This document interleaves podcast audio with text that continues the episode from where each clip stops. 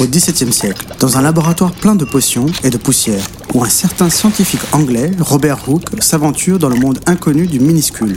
Avec son microscope éponyme, le microscope de Hooke, ce pionnier de la science biologique observe une mince tranche de liège.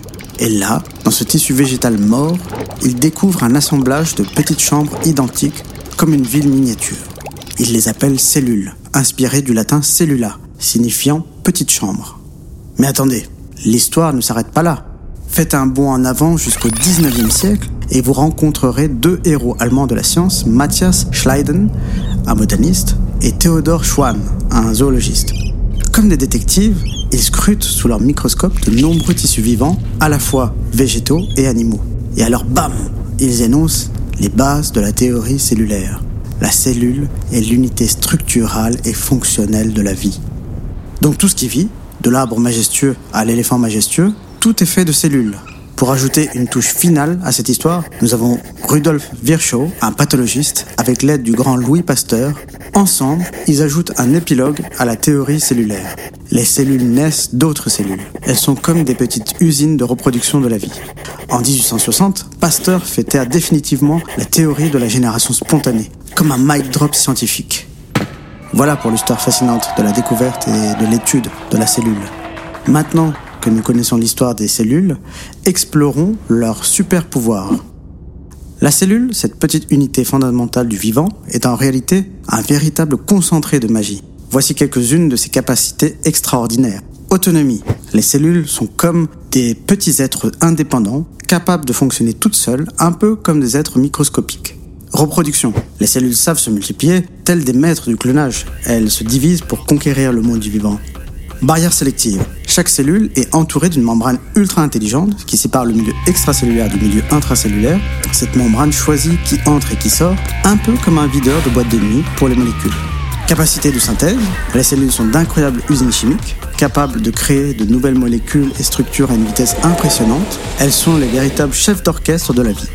Alors voilà, la cellule n'est pas seulement l'unité fondamentale du vivant, elle est aussi une véritable artiste, une héroïne de l'infiniment petit qui rend possible toute la magie de la vie.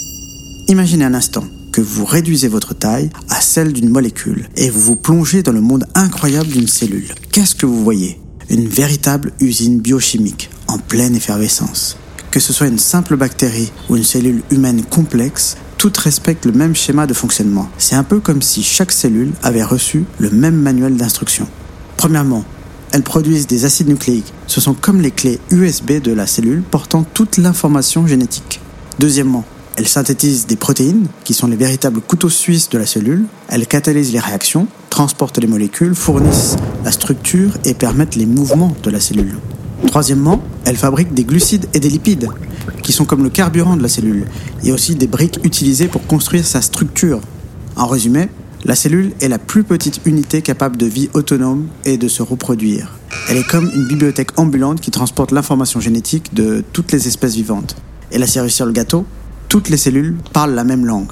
Elles utilisent le même code génétique avec les mêmes nucléotides, A, T, G et C, et le même code pour synthétiser les protéines avec les 20 acides aminés essentiels. C'est comme si toutes les cellules du monde se comprenaient parfaitement, quelles que soient leurs origines. Et pour conclure, les protéines, glucides, lipides, acides nucléiques sont les ingrédients principaux de cette recette universelle de la vie.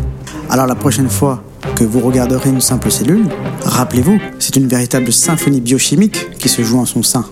Maintenant que nous avons exploré le monde fascinant des cellules, passons à la suite, la grande diversité des cellules. Il existe deux grandes familles, les prokaryotes et les eucaryotes. Mais attention, au sein de ces familles, il y a aussi des sous-familles, un peu comme les branches d'un arbre généalogique cellulaire. Les prokaryotes se divisent en eubactéries et en archéabactéries, tandis que les eucaryotes sont classés en unicellulaires, protistes, et multicellulaires, champignons, végétaux et animaux. La classification du vivant repose principalement sur les caractéristiques de ces cellules. Vous êtes-vous déjà demandé qui est votre cousin éloigné au niveau cellulaire? Les scientifiques ont découvert que les eucaryotes, eubactéries et archabactéries partagent un ancêtre commun. C'est un peu comme une grande réunion de famille à l'échelle microscopique. En étudiant les séquences d'ARN ribosomales, les chercheurs ont pu dessiner un arbre généalogique qui montre l'évolution des différentes cellules. D'abord, les eubactéries sont apparues, puis les archéabactéries et enfin les eucaryotes. A noter que les archéabactéries sont plus proches des eucaryotes que les eubactéries, car elles ont évolué plus récemment. Pour faire simple, c'est comme si les archéabactéries étaient les cousins germains des eucaryotes.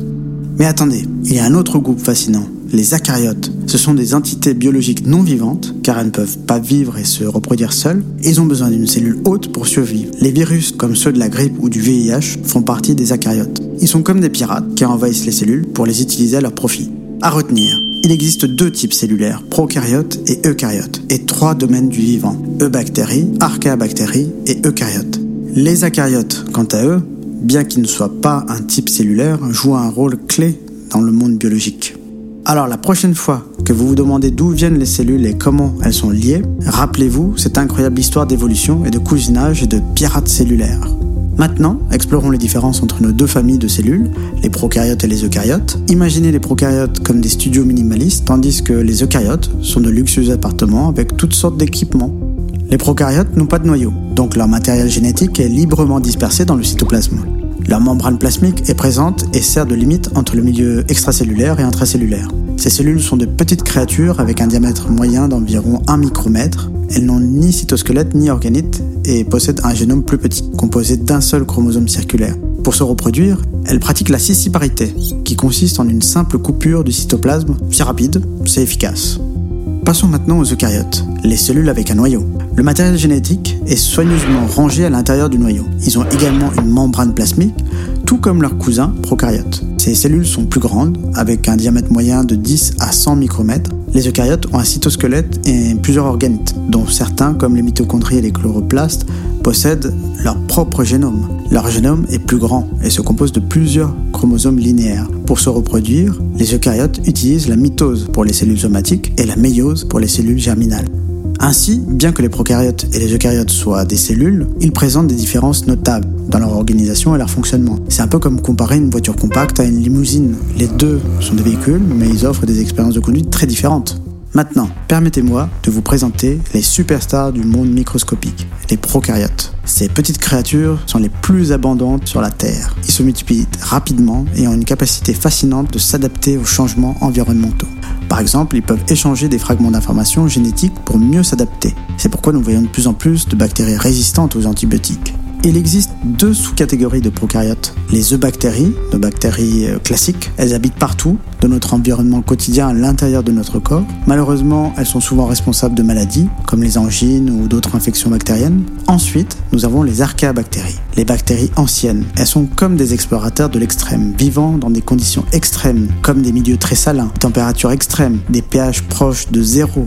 Ces conditions hostiles les ont poussées à développer des métabolismes très particuliers. Les prokaryotes présentent une diversité incroyable. Nous pouvons maintenant les identifier grâce à des microscopes et diagnostiquer certaines maladies. Par exemple, le streptococcus peut provoquer des infections, Escherichia coli compose 80% de notre flore intestinale et Mycoplasma peut entraîner des infections vaginales. En plus de cette diversité de formes et de tailles, elle présente une grande diversité de métabolisme et d'habitat. Maintenant, passons à l'organisation de la cellule prokaryote. Elle est simple, mais efficace. La cellule prokaryote type est composée d'une membrane plasmique qui définit l'identité de la cellule et sépare le milieu intracellulaire du milieu extracellulaire. Elle a un cytoplasme qui contient le matériel génétique et d'autres particules comme les ribosomes qui permettent la fabrication de protéines. Certaines ont une paroi ou une capsule qui les protège contre les agressions extérieures. En somme, la cellule prokaryote est un modèle d'efficacité et de simplicité. Maintenant, passons à l'autre côté du spectre cellulaire, les eucaryotes. Comme les prokaryotes, les eucaryotes présentent une diversité étonnante. On y retrouve des organismes unicellulaires comme les protistes, qui comprennent les protozoaires, des levures et des algues, mais aussi des organismes multicellulaires comme les animaux, y compris nous, les humains, les plantes et aussi les champignons. Regardons d'abord les protistes. Ce sont des êtres fascinants. Ils présentent une grande diversité de formes et parfois une complexité anatomique incroyable. Par exemple, Plasmodium falciparum, à l'origine du paludisme, contamine les cellules sanguines, tandis que Saccharomyces cerevisiae, une levure, est un modèle d'étude extrêmement important. Et n'oublions pas Chlamydomonas, une algue verte fluorescente. Malgré leur unicellularité, ils ont une capacité de survie indépendante et se reproduisent à leur guise. Mais ne confondez pas les protozoaires avec les prokaryotes. Les prokaryotes représentent un type cellulaire, tandis que les protozoaires sont des eucaryotes unicellulaires un type de protiste. Passons maintenant aux eucaryotes multicellulaires. Ici, nous avons des cellules qui ont perdu leur capacité de survie indépendante. Au lieu de cela, elles se sont spécialisées pour servir les besoins de l'organisme dans son ensemble. Ces cellules se regroupent pour former des tissus et chaque cellule, tissu, organe a besoin des autres pour fonctionner. Par exemple, nous avons les cellules musculaires squelettiques dans nos muscles, les globules blancs et rouges dans notre sang, les adipocytes dans notre graisse et les neurones dans nos tissus nerveux. Il existe plus de 200 types cellulaires différents dans le corps humain, chacun avec son propre rôle spécialisé. Toutes ces cellules sont issues d'une seule cellule, l'œuf fécondé, et partagent le même génome, mais elles sont organisées en quatre tissus principaux. L'épithélium, le tissu de soutien, le tissu musculaire et le tissu nerveux. En plus de ces tissus, nous avons des cellules libres comme les cellules sanguines et nos cellules reproductrices, les gamètes. N'oublions pas que notre corps est constamment exposé à une grande variété d'entités pathogènes, des prokaryotes comme des bactéries Streptococcus, Mycoplasma, Treponema pallidum aux eucaryotes unicellulaires comme Plasmodium falciparum, sans oublier les organismes pluricellulaires comme les vers et bien sûr les virus comme le VIH, la grippe et la poliomyélite. Passons maintenant à la cellule animale eucaryote typique. Vous verrez qu'elle est comme une petite ville avec chaque partie ayant une fonction spécifique. La membrane plasmique en est la muraille, une barrière protectrice qui contrôle les échanges entre l'intérieur et l'extérieur de la cellule. Le noyau est le centre de contrôle, c'est là où se trouvent l'ADN et l'ARN, qui sont le matériel génétique de la cellule. Ensuite, nous avons les mitochondries, qui sont les centrales énergétiques de la cellule. Elles sont responsables de la respiration cellulaire et donc de la production d'énergie.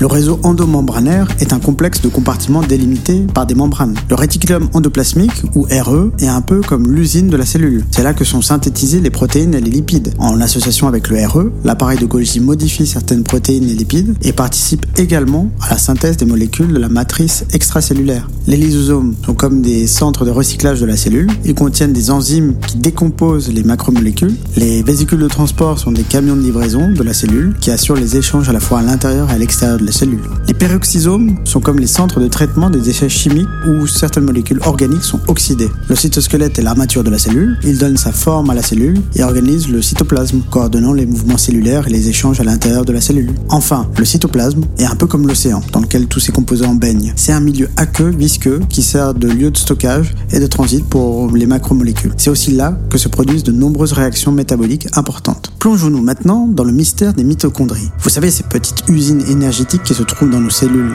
Eh bien, il se trouve qu'elles pourraient être issues d'un mariage entre une cellule eucaryote ancestrale anaérobie et une bactérie aérobie. En gros, notre ancêtre cellulaire a invité une bactérie à dîner et elles ont décidé de rester ensemble pour toujours. C'est ce qu'on appelle l'endosymbiose. Parlons maintenant de la compartimentation intracellulaire.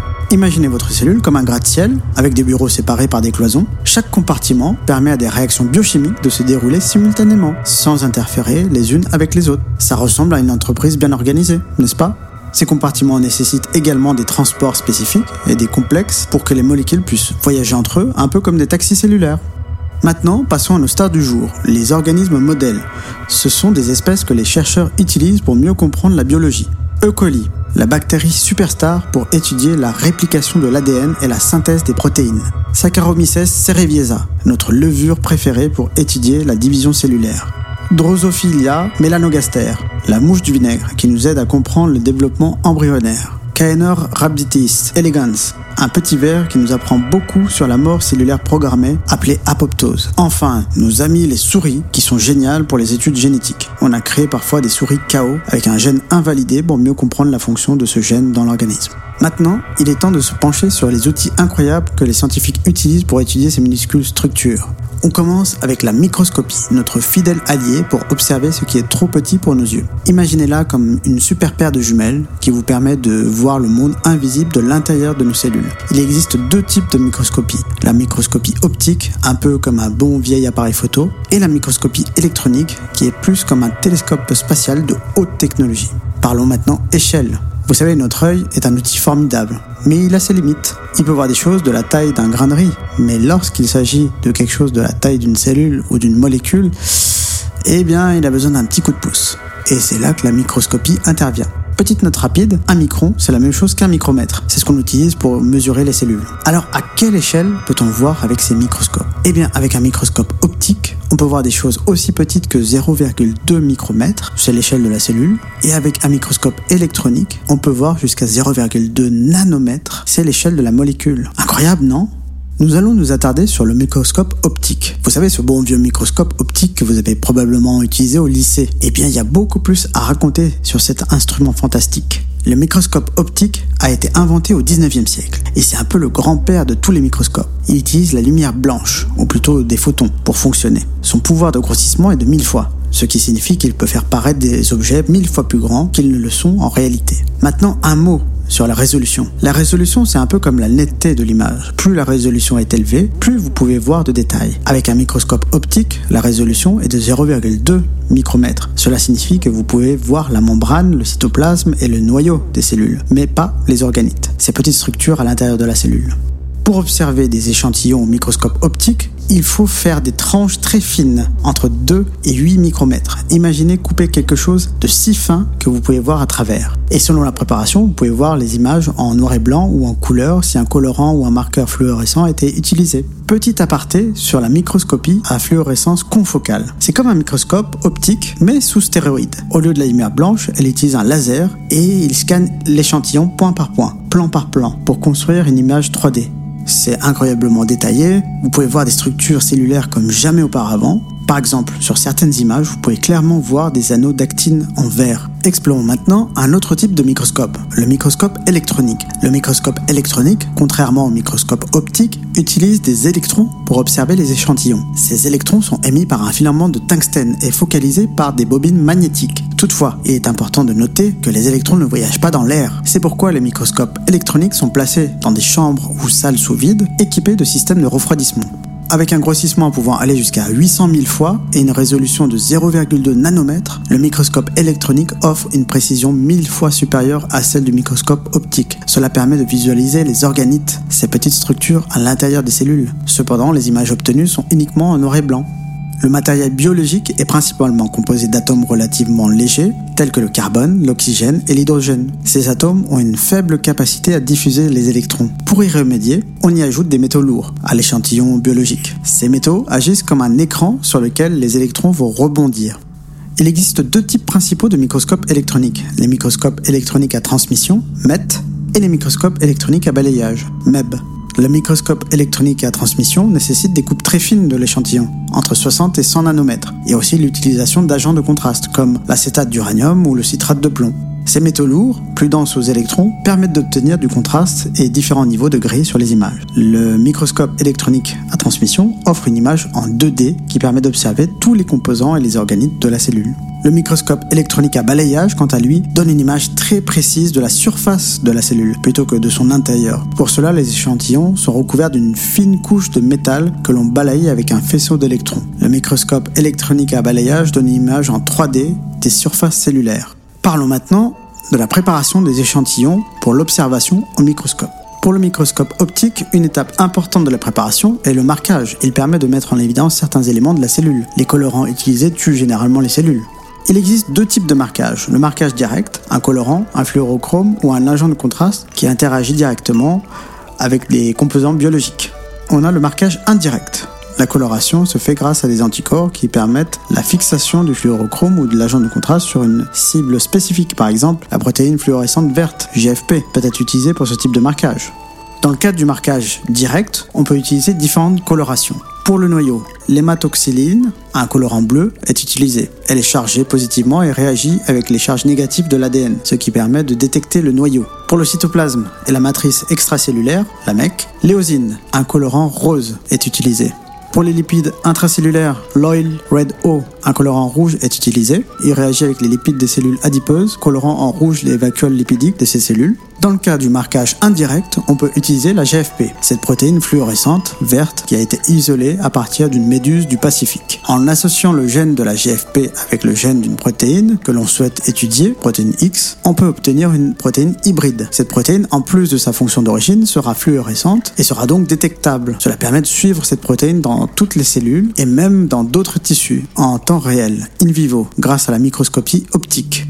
Continuons notre exploration de la préparation d'échantillons pour la microscopie en se concentrant sur le marquage indirect spécifique de la molécule grâce à l'immunocytochimie et l'immunohistochimie. L'immunocytochimie est utilisée pour distinguer les détails à l'intérieur de la cellule, tandis que l'immunohistochimie est utilisée pour distinguer les éléments d'un tissu. Ces techniques de marquage font intervenir des réactions entre antigènes et anticorps. Pour réaliser ce marquage, on utilise un anticorps primaire qui est très spécifique à la protéine que l'on cherche à détecter, l'antigène. Cet anticorps primaire est ensuite lui-même reconnu par un second anticorps associé à un système de visualisation. Cela peut être un fluorochrome qui émet une fluorescence lorsqu'il est excité par une lumière de longueur d'onde spécifique ou une enzyme qui produit une substance colorée, rendant ainsi visible l'interaction entre l'antigène et l'anticorps.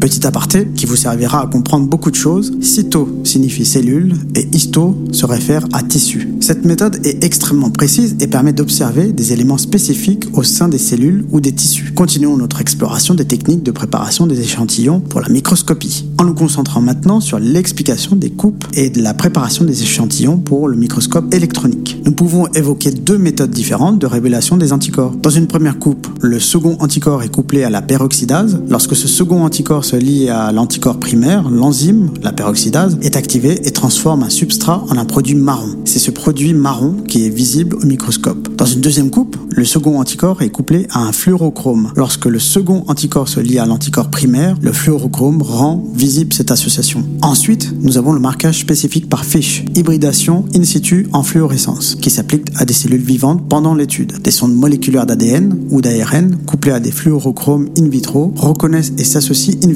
à des séquences d'ADN ou ARN spécifiques grâce à la complémentarité des bases. Cela permet de détecter des anomalies du nombre de chromosomes ou des anomalies de structure, translocation, délétion. Enfin, pour la préparation des échantillons au microscope électronique, plusieurs méthodes de marquage sont utilisées. Le contraste direct est obtenu en utilisant des métaux lourds comme l'acétate d'uranium ou de plomb. Et en microscopie électronique, ces métaux suffisent car ils réagiront différemment selon la densité des composants lors du balayage par les électrons. Le marquage indirect spécifique se fait en couplant un anticorps à des particules d'or colloïdales. L'anticorps, grâce à son couplage aux particules d'or, métaux lourds, va reconnaître une molécule spécifique et pourra être observé au microscope électronique. Pour terminer notre aventure, abordons le tri cellulaire, une technique essentielle lorsque l'on veut obtenir une culture à partir d'un tissu ou d'une suspension cellulaire hétérogène. Il existe plusieurs méthodes pour effectuer ce tri. La cytométrie en flux. La cytométrie en flux est une technique qui permet de séparer différents types de cellules au sein d'un mélange hétérogène, en présence ou non d'un marqueur fluorescent. Des cellules en suspension sont entraînées dans un flux monocellulaire qui défile devant une source laser. Un capteur mesure la diffraction de la lumière à l'approche de chaque cellule, et d'autres capteurs peuvent une émission fluorescente si les cellules ont été préalablement marquées. C'est une technique semi-quantitative qui permet un tri très précis de plusieurs populations en même temps, bien qu'elle soit relativement lente. Les billes magnétiques. Une autre technique de tri cellulaire est l'utilisation de billes magnétiques. Cette méthode utilise des propriétés immunologiques des cellules qui présentent à leur surface des protéines spécifiques reconnues par des anticorps. Ces anticorps couplés à une bille magnétique permettent de sélectionner un type cellulaire particulier. Le mélange hétérogène de cellules est placé dans un tube qui est ensuite mis au contact d'un aimant. Seules les cellules couplées à un anticorps associé à une bille magnétique sont retenues. Les autres cellules sont éliminées par centrifugation. Enfin, le tube est retiré de l'aimant pour récupérer les cellules d'intérêt et cette technique est simple, peu coûteuse et relativement rapide. Le gradient de densité. Enfin, le gradient de densité, c'est une technique très simple, peu coûteuse. Dans un tube à essai, un gradient de densité est réalisé, par exemple avec du saccharose à des concentrations croissantes. Le mélange cellulaire hétérogène est déposé sur le gradient de densité et après centrifugation, les différents types cellulaires se séparent en fonction de leur propre densité. Merci de m'avoir suivi. À bientôt.